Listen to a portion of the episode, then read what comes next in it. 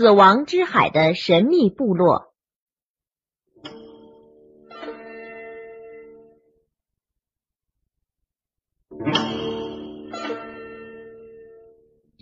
一九九六年六月，新华社向全国发了一条消息：中国探险家于纯顺在考察塔克拉玛干沙漠的时候遇难。这是继著名科学家彭加木神秘失踪后，葬身于沙海中的又一勇士。于是，这让令人谈虎色变的不毛之地越发显得恐怖异常。然而，令人难以置信的是，在这具被称作进去出不来的大沙漠深处，一批维吾尔人却奇迹般的生存了下来。而且活得生机勃勃。这个死海中的神秘部落，至今还很少被世人所知。前不久，一支考察队冒险闯入这里，所见所闻让人惊叹不已。翻开中国地图，在新疆南部，一片黄色的无人区赫然醒目，这就是举世闻名的。塔克拉玛干大沙漠，这里聚集着几乎世界上最多的沙子，掩埋过多座文明古城和无数中外探险者。一九零一年，世界著名探险家斯文赫定闯入这里，三个仆人和七峰骆驼全部丧生。最后，他本人只穿一条裤子，狼狈不堪的爬到和田河畔，被人救起。才算捡了一条命。从此，在西方人眼里，这个面积三十三万平方公里的沙漠就成了死海。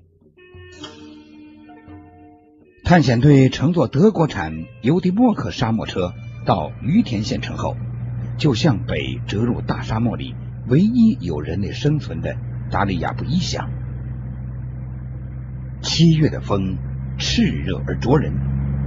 放眼望去，四周全是连绵不绝的沙包和枯萎的红柳丛。因沙丘所阻，他们只得走走停停，五六十公里的路竟耗了一天的时间。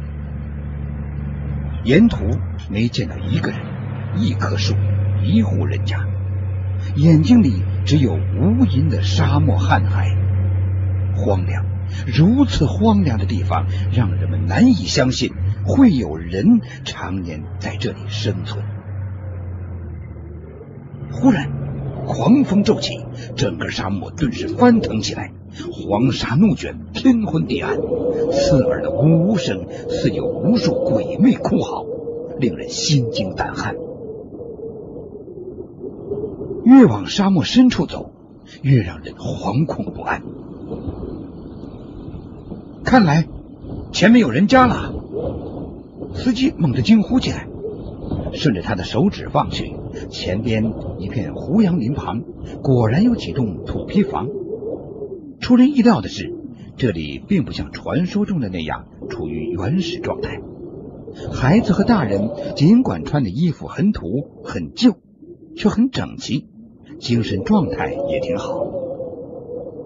看到天外来客，他们先是异常惊讶，接着。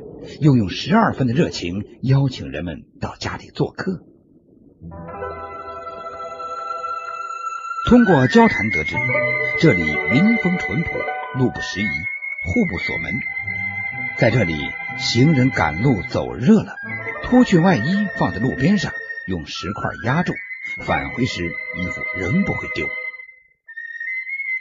多年来，村里没有丢过东西。就连内地农村常见的吵嘴打架，在沙漠里也极难看到。这里的维吾尔族人很注重礼节、礼貌和尊重长辈。大家在路上见了面，都把右手按在胸前，然后身体向前倾侧约三十度，并连声说“萨拉麦里空”，意思是祝你平安。年轻人。不论在什么场合，都要让老年人做上席。如果同路的有老年人，小伙子们就会规规矩矩的让他们走在前面。遇见老者赶路，青年人会自觉站起来迎送；老年人外出做客，年轻人会主动给他的坐骑谢鞍、饮马和喂料。就餐的时候，先把饭送到老年人的面前；启程的时候，要把老人扶上马。尽管曾经轰动世界的尼亚古城遗址就在附近。中外探险家曾在这里挖掘出新石器时代的石斧，以及唐宋时代的铜钱、毛织物和丝织品等数以万计的珍贵文物。但是这里的维吾尔族人却从不动他们，因为在村民们看来，这是属于祖先的东西，无论值多少钱，自己都不能拿任何一件占为己有。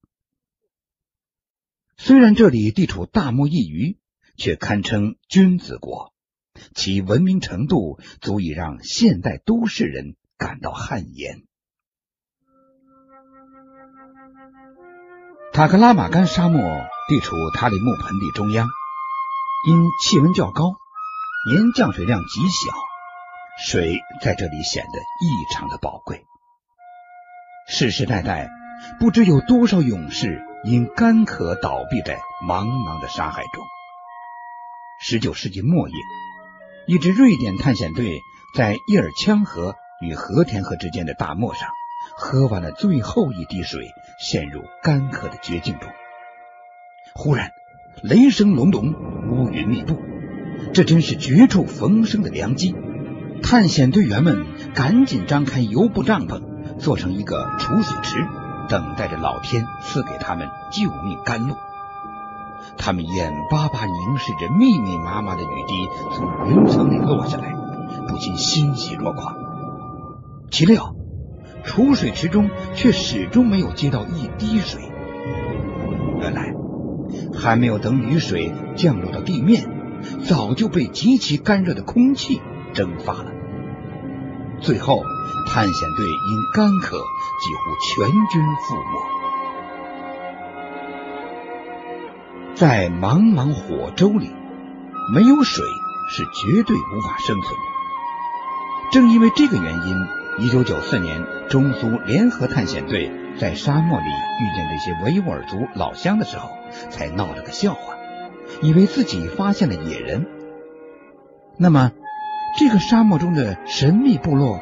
是怎样解决水和口粮问题的？来此之前，人们百思不得其解。到现场考察后，才解开这个难解之谜。原来，塔克拉玛干沙漠中有两条比较大的河流，一条是和田河，另一条是克里亚河。而身处沙漠腹地二百多公里的达里亚布依乡，就位于克里亚河两岸。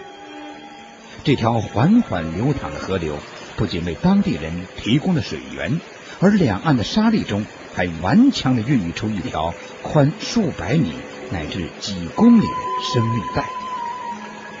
这里，在这里是无法种粮食和蔬菜的，因为纯沙化的土地浇上水就会渗水。再说，克里亚、芦苇、红柳和胡杨能够在此生存。是因为它们普遍有较强的耐碱性。由于交通不便，长期与世隔绝，这里的维吾尔牧民很少走出大漠。人们至今仍保持着古朴的生活习惯。他们不吸烟，不喝酒，饮食主要是羊肉、菜和一种叫苦麦西的面饼。粮食是政府专门从国库拨发的。考虑到沙漠运输的代价昂贵，为减轻这些牧民的经济负担，政府又专门在乡上设立粮站，运费由国家承担。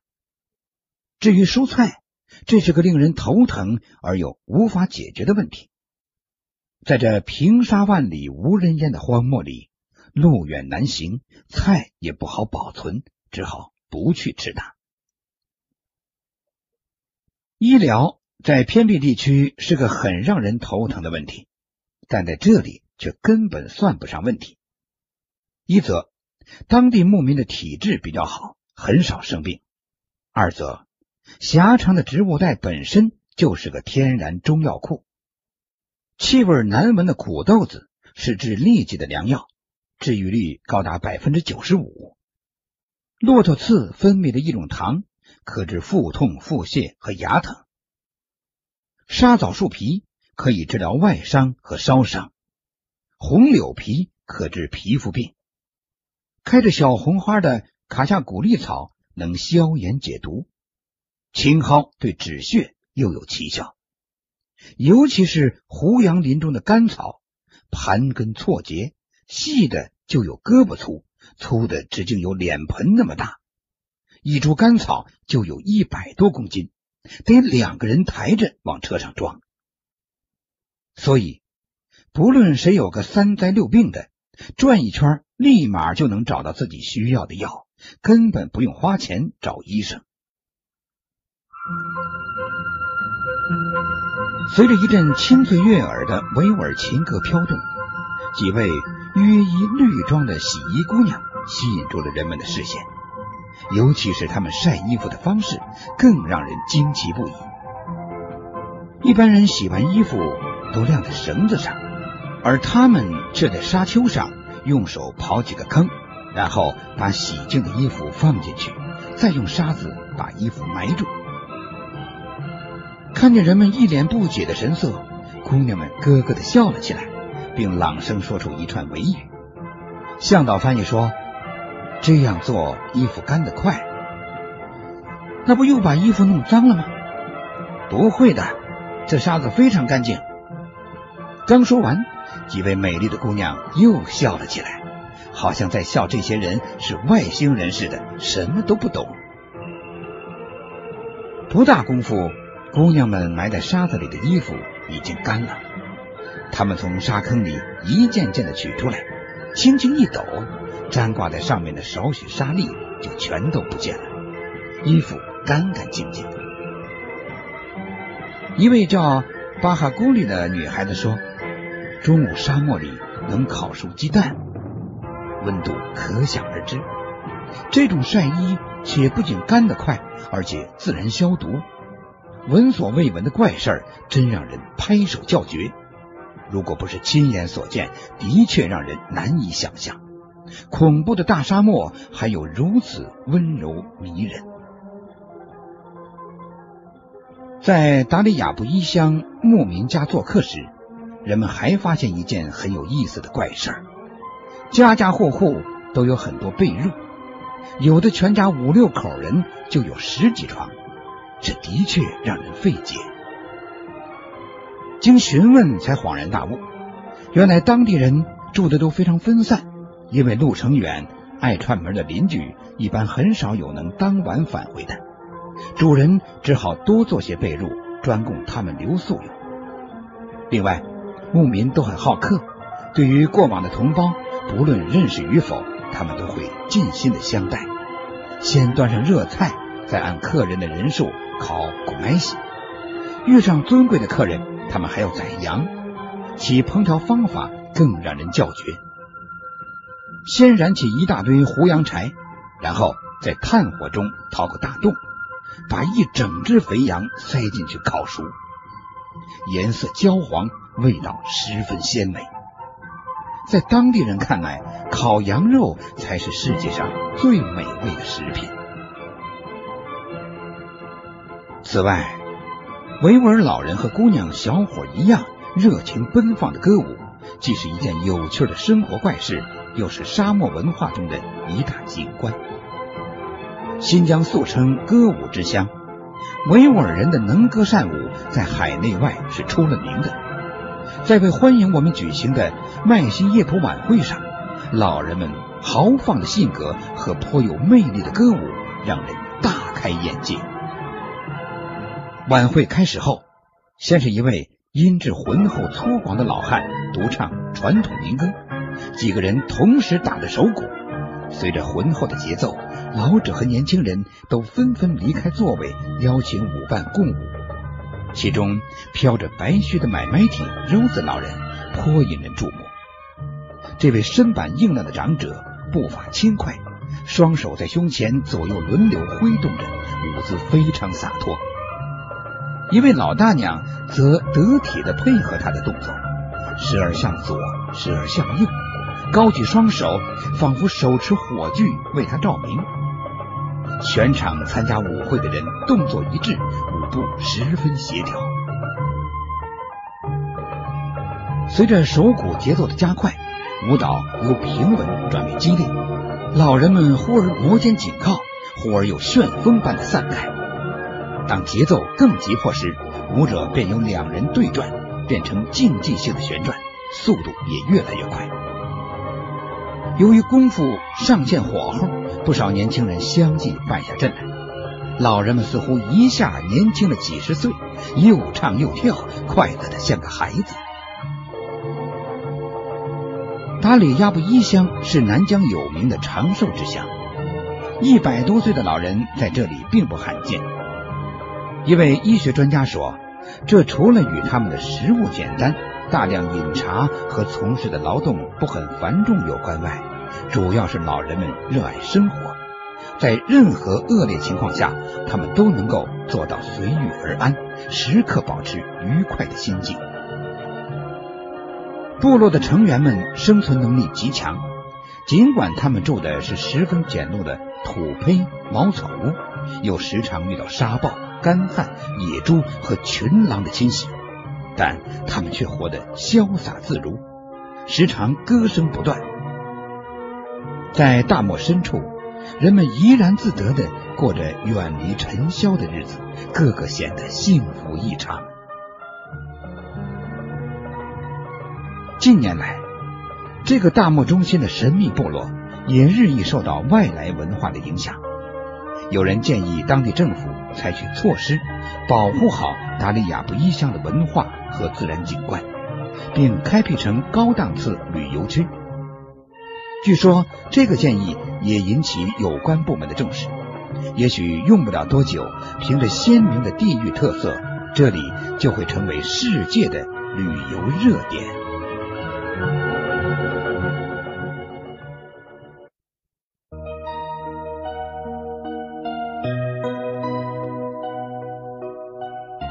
现在收听的是《金谷奇观》。